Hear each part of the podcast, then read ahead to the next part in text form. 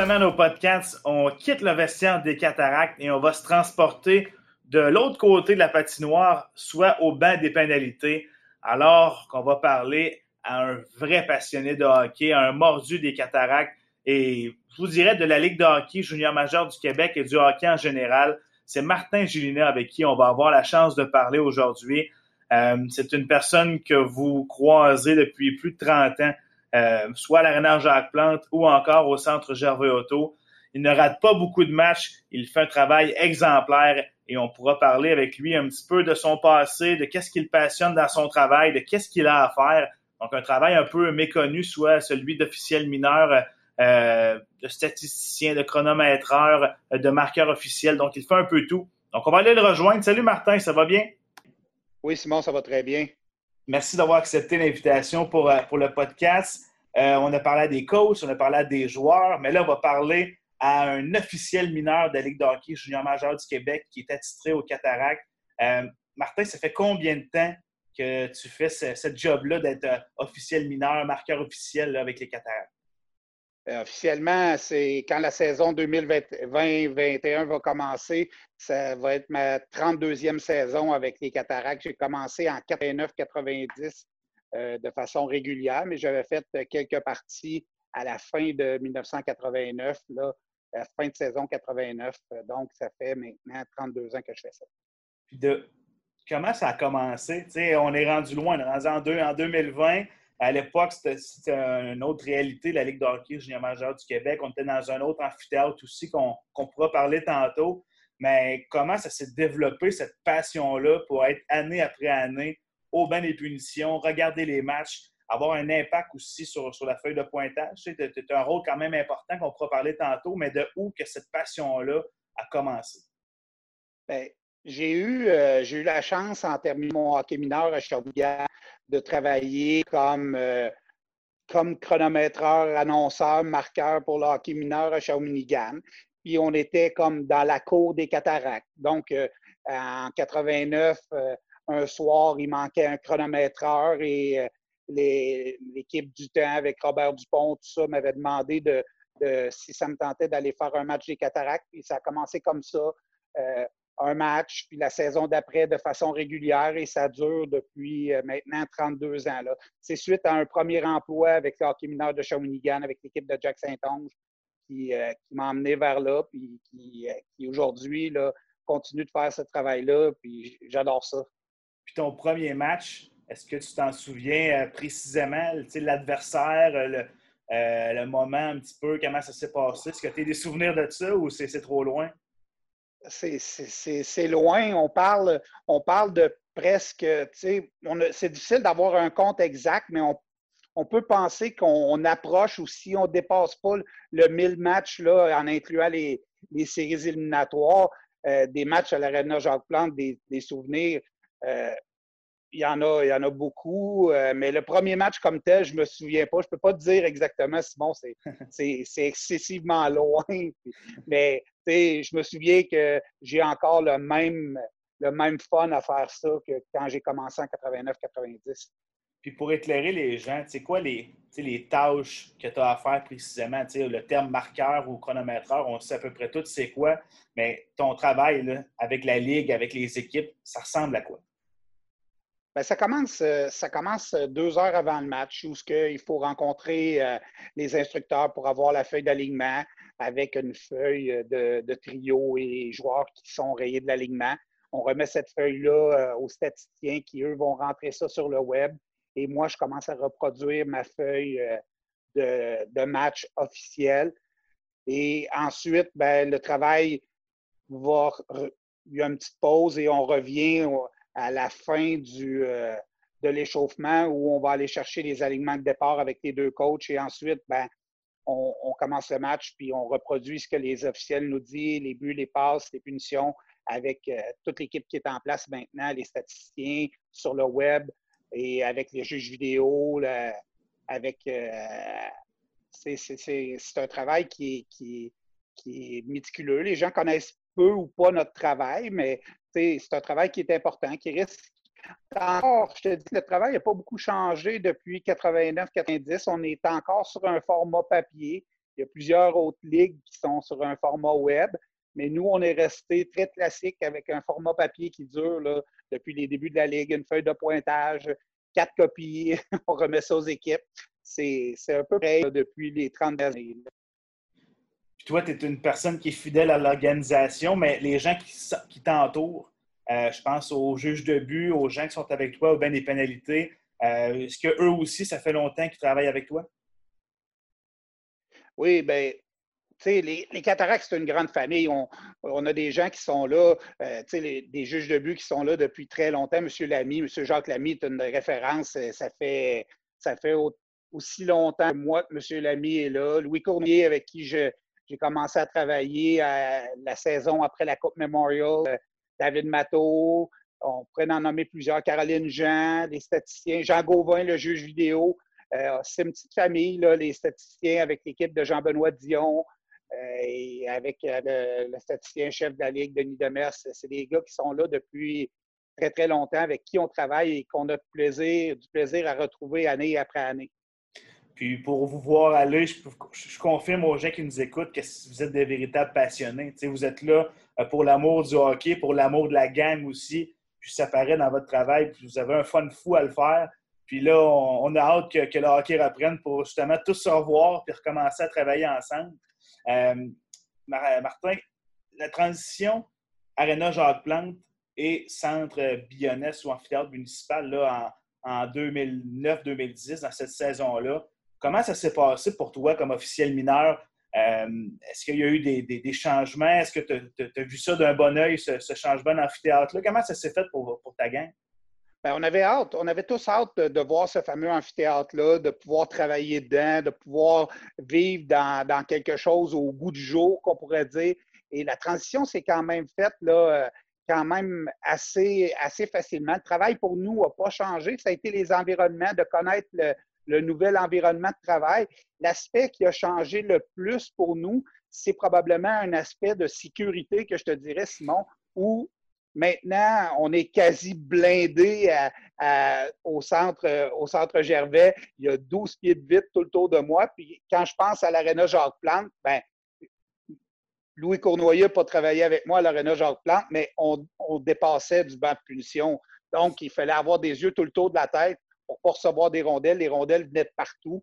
Et euh, maintenant, c'est un amphithéâtre sécuritaire, autant pour les spectateurs que pour nous. Là, il n'y a pratiquement jamais de rondelles qui, peuvent venir. C'est surtout un aspect de sécurité, mais le reste, on avait hâte de découvrir ce building-là, euh, les nouvelles fonctions, euh, des gens qui ont changé de place aussi, parce que, pendant les 20 quelques années qu'on a passé à, à Jacques Plante, ben, on est habitué de voir les gens au même endroit, des gens debout, des gens assis, des gens dans, les, dans ce qu'on appelait le pit. Et là, on a, on redécouvert une nouvelle, façon pour les gens de s'asseoir. Il, y a, des gens qui ont changé de place, tout ça. Ça l'a un peu amené tout ça, mais l'aspect numéro un, c'est un aspect de sécurité pour moi, euh, où mon travail est. Des fois, on était proche de l'action, c'était bien plaisant, mais là, l'aspect sécuritaire, c'est des fois, on s'ennuie un peu là, de ce. Mais à, l'époque, il y avait les, partisans aussi. Tu, parlais de la rondelle, mais les partisans avaient quand même un certain accès au des pénalités. Puis j'imagine qu'en tant que, marqueur, tu en as vu passer des, boules de papier ou des, bouteilles de, bière euh, proches de toi. Ah, poutine, bière, chip, liqueur, euh, vis, euh, sous-noir. Euh, il n'y a rien qu'on n'a pas vu passer. Des œufs, il y a eu une. Il y a eu une, il y avait un dépanneur sur la 7e rue, pas loin de l'aréna Jacques-Plante, et il se fait vider de certains soirs par. on ne pourra pas nommer qui lançait les œufs là, par souci de confidentialité pour ces personnes-là, mais ils vont sûrement se reconnaître s'ils écoutent ça. Mais on, a eu, les premières années, il y avait une dame qui, euh, qui, était assise derrière le banc de pénalité des visiteurs et qui, à chaque fois qu'un joueur rentrait, frappait avec une cuillère dans la vitre. Et il faut juste se rappeler que cette dame-là était là, passait les trois heures que le match durait dans ce temps-là, à taper. Et au nombre de punitions et de batailles qu'il y avait dans ce temps-là, je peux vous dire que ce pas les joueurs qui étaient les plus fatigués à la fin de la game, c'était les officiels mineurs à force d'entendre cette dame-là claquer avec sa cuillère. Ah, c'est des, histoires qu'on ne verra plus, mais c'est le hockey d'époque, puis ça, va nous marquer à, toujours. Puis tu parles, Martin, de, des punitions qu'il y avait abondamment à l'époque, avec le jeu robuste, avec les bagarres, versus aujourd'hui, en 2020, avec un style de hockey beaucoup plus rapide. Toi, Martin Gélina, qu'est-ce que tu aimes mieux? Est-ce que tu aimais mieux le hockey de l'époque ou qu'il euh, y avait des belles histoires puis ça frappait un petit peu plus ou tu aimes mieux le, voir du beau hockey comme aujourd'hui? Ben, la, réalité, la réalité a amené le jeu à changer. C'est sûr que un match qui dure 2 heures, 2 heures, 2 heures 15, quand on dépasse 2 heures 15 maintenant avec les intermissions, tout ça, c'est, on doit quasiment, la Ligue se pose quasiment des questions. Mais euh, dans le temps des matchs 3 heures, 3 heures 30, on se rappelait qu'à l'Arena Jacques-Plante, vendredi, c'était une religion. Le match débutait à 20 Donc, il n'était pas rare qu'on sortait de l'aréna à l'entour de, minuit, le temps que le travail soit fini, que le petit breuvage d'après-match soit pris aussi. Alors, c'est des, belles années. Puis, dans, toutes ces années-là, bon, tu l'as dit tantôt, tu côtoies par la bande euh, l'entraîneur des cataractes, mais aussi les entraîneurs des équipes adverses. Euh, est-ce que tu as, des noms qui viennent en tête? est-ce que des relations se sont créées ou des, coachs que, que tu aimais plus que d'autres? Est-ce que tu as des noms qui viennent en tête? Ben oui, c'est sûr que du côté des cataractes, le gars nous voit une trentaine de fois et plus par saison. Donc, on, on arrive. J'ai passé longtemps avec Denis Franqueur, euh, avec Éric Veilleux, avec. Euh, je pourrais tous les nommer, mais du côté des entraîneurs à l'Est aussi, même des, du personnel des équipes, là, euh, je regardais hier soir le match avec les Flyers et je regardais les entraîneurs qu'il y avait là. Alain Vigneault, Terrien du côté de Philadelphie, euh, Claude Julien, Dominique Dame du côté des, des Canadiens, tous des entraîneurs avec qui euh, j'ai eu la chance de, travailler, là, du visiteur, Patrick Roy, Benoît Grou, euh, Clément Jaudoin. Clément Jaudoin, c'est une personne là, qui était tellement facile d'approche Clément Jaudoin il voulait parler de hockey. Donc, tu arrivais avec lui, tu jouais de hockey, il, se, il, il nous endormait pas avec des théories puis du haut niveau. Il se plaçait à ton niveau, puis c'était facile de jaser avec lui. C'était bien plaisant. C'est quelqu'un avec qui j'ai eu bien du plaisir. Doris Labonté a travaillé autant du côté star que du côté des cataractes. Ça a été plaisant aussi de travailler avec ces gars-là. Est-ce que tu en as côtoyé un qui était, disons, euh, plus intimidant qu'un autre? Tu marchais dans le corridor, puis euh, tu dis, ouais, je m'en vais rencontrer tel entraîneur. Est-ce que tu en as. C'est arrivé à un certain moment? Je pourrais dire que les premières années, euh, le, Titan de Laval. Le Titan de Laval avec, avec les frères Morissette, avec Michel Terrien, avec Bartley, avec euh, quelqu'un qui a travaillé à Shawinigan ou Patrick Léonard qui était euh, déjà euh, préposé à l'équipement à ce temps-là, qui, faisait. C'était probablement la plus intimidante pour se présenter dans la chambre avec Frère Morissette, avec, avec, avec Bob Bartley, avec Michel Rier, puis avec Patrick qui t'attendait avec Patrick Leb qui t'attendait à la porte pour te demander si c'était au fini aussi. puis au niveau des joueurs, euh, bon, euh, euh, est-ce que tu as, eu des, amis joueurs parce que tu es côtoyé dans, ta vie à Shawinigan ou quoi que ce soit, des relations particulières avec certains joueurs? C'est sûr que, tu sais, aujourd'hui, j'ai 20, j'ai presque 30 ans de, plus que la moitié des joueurs. Si on recule de 30 ans, j'avais 17, 18 ans aussi à l'époque. Donc, euh, on allait à l'école ensemble, on allait au mat ensemble, euh, nos copines côtoyaient. Euh, il y avait les, la réalité du hockey dans le temps, versus aller prendre un verre, tout c'est, les, les, distances étaient moins grandes, donc c'était plus facile. J'ai développé des amitiés avec joueurs dans le temps où jusqu'à 23, 24, je me suis de certaines périodes de transaction où les copines de tous les joueurs étaient anxieuses, puis disaient, ben là, mon, mon chum va-tu se faire échanger, mon chum va-tu se faire échanger, échanger? Puis Martin du temps disait, ben moi, je suis safe, je sors avec cœur, il ne sera pas échangé, lui.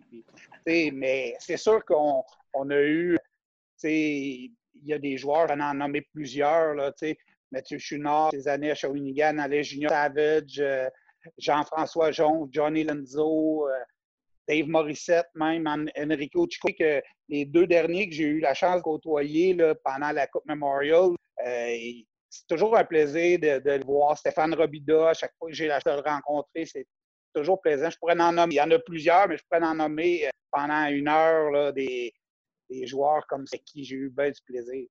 là, Martin, rassure-moi. Jure-moi que tu n'as jamais ajouté une passe sur la feuille de pointage à l'époque à un de ces joueurs-là. Tu as toujours été professionnel. Oui, ça, c'est, ça, c'est difficile. Hein. Euh, écoute, la réalité d'aujourd'hui fait que ça a facilité le travail des arbitres.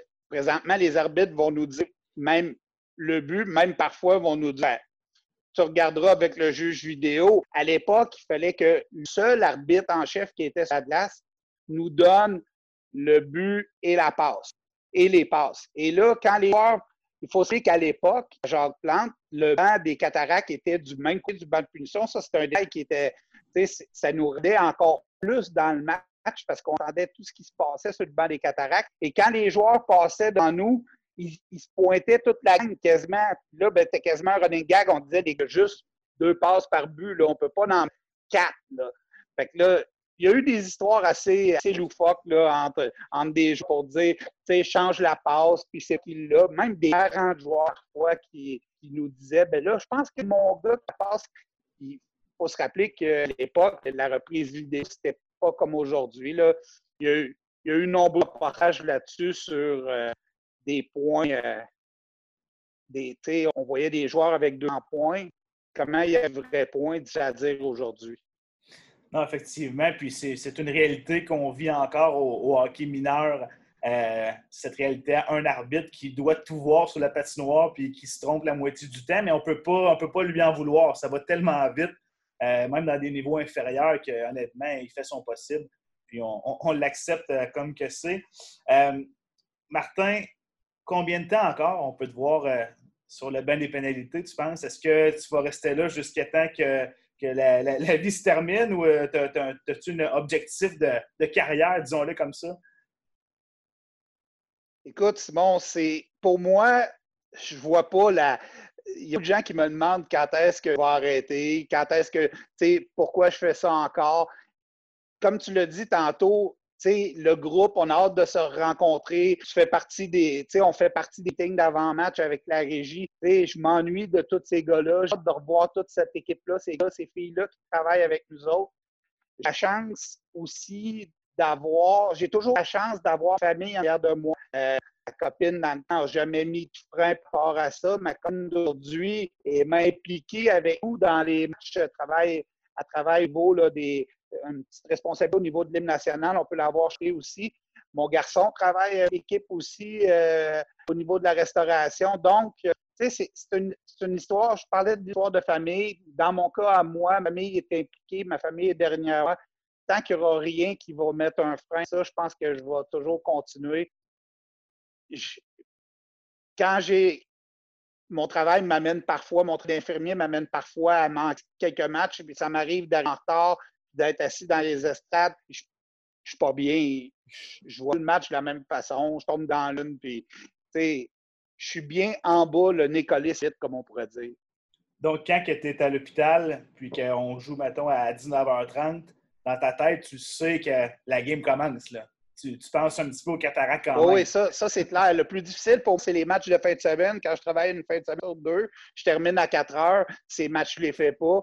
Euh, je regarde tout de suite le calendrier au début de la saison pour, pour enligner mes flûtes avec, euh, avec celle qui me reste, Caroline Jean, pour être capable de savoir euh, combien de matchs je vais manquer. Puis même parfois, il m'arrive de, des gros matchs ou en série, si on a un match à 4 heures, d'essayer de me faire remplacer plus tôt puis de remettre du temps à des collègues de travail pour être capable d'arriver au match. Je travaille juste à côté, quasiment, c'est très rapide pour m'en venir au match la description d'un passionné, c'est pas mal ça. Puis, euh, est-ce qu'il y a déjà eu des questions que je me pose comme ça, des, problèmes avec les alignements? je pense que le, gros de ton travail, c'est de, valider, bon, il y a 20 joueurs, par exemple, en uniforme. Est-ce que les 20 sont là? Puis, est-ce qu'il y a des entraîneurs qui ont déjà fait des erreurs, puis que ça, ça a mené à des controverses? As-tu des histoires par rapport à ça?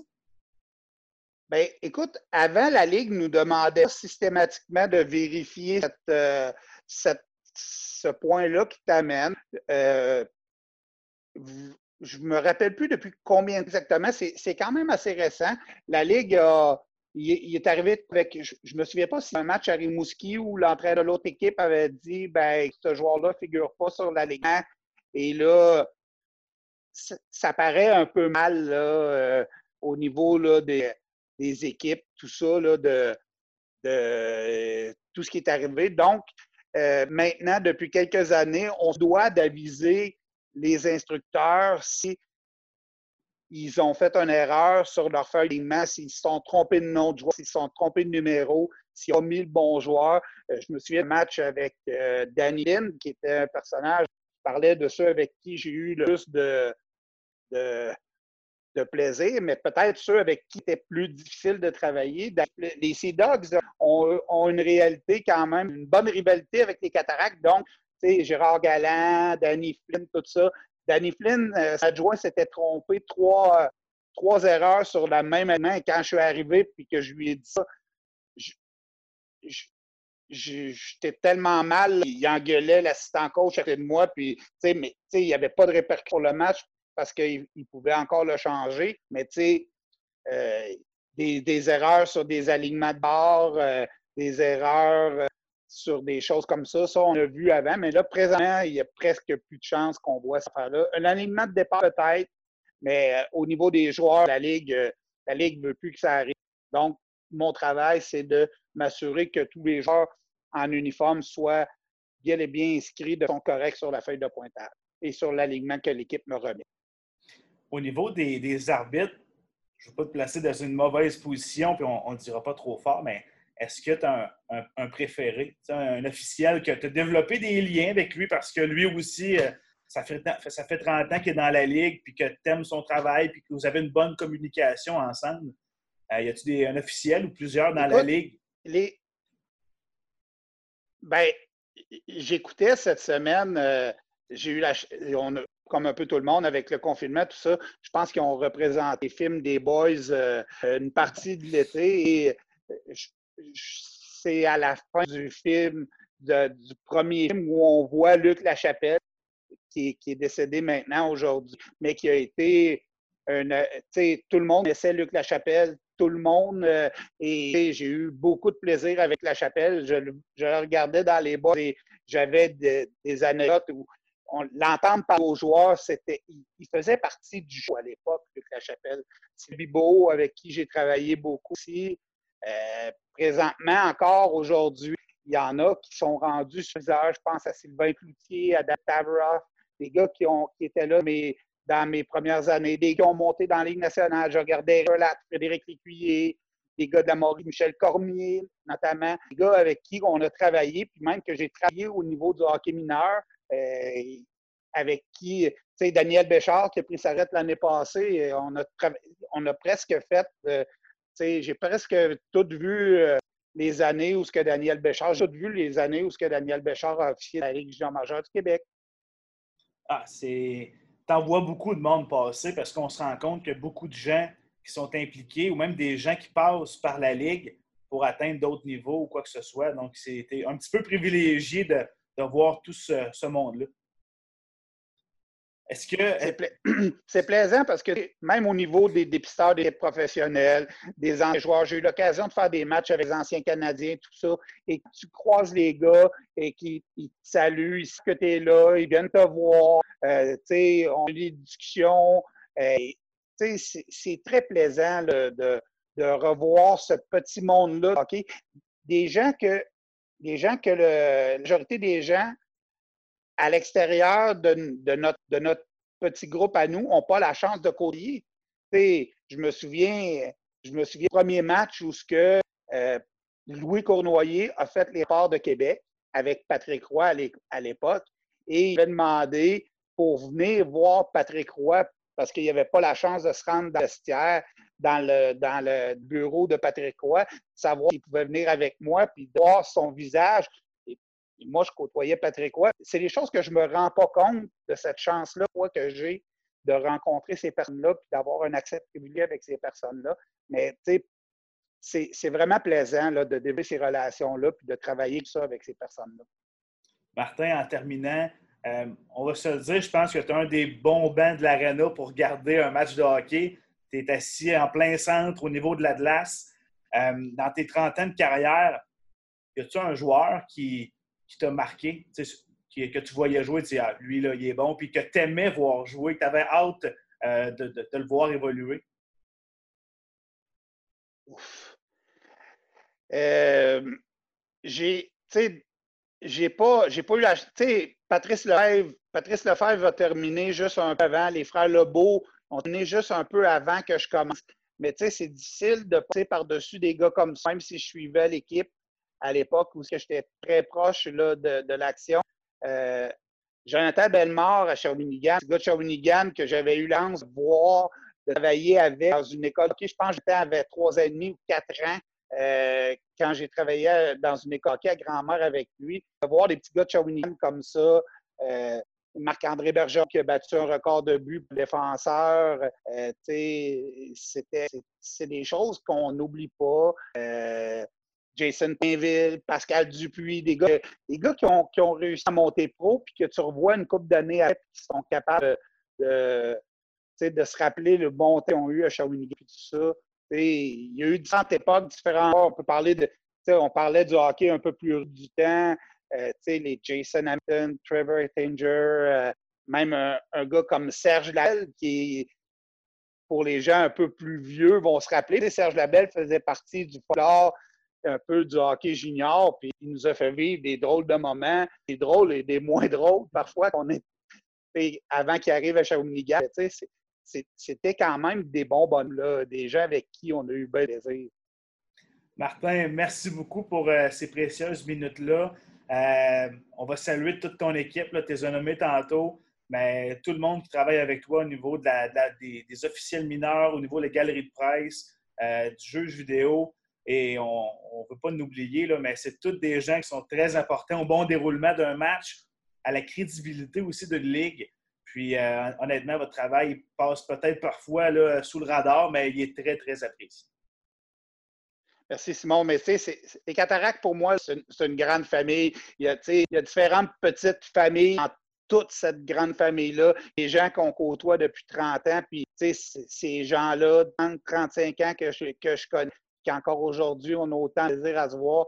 tu l'as dit, c'est une belle gang, puis c'est à les saluer. Ils font un travail qui, parfois, comme tu dis, on, on s'attend que ça marche bien, que le chronomètre marche bien on n'aperçoit pas le chronométreur la fois qu'on peut faire une erreur ou quelque chose comme ça. Mais on, on, a besoin de ces gens-là pour le bon déroulement du match. Euh, merci beaucoup. Puis euh, on, se croise les doigts qu'on recommence à jouer bientôt. Puis on, va se voir au centre Gervais Auto. On espère. Euh, merci beaucoup. Ça a été très apprécié. Merci. Bye.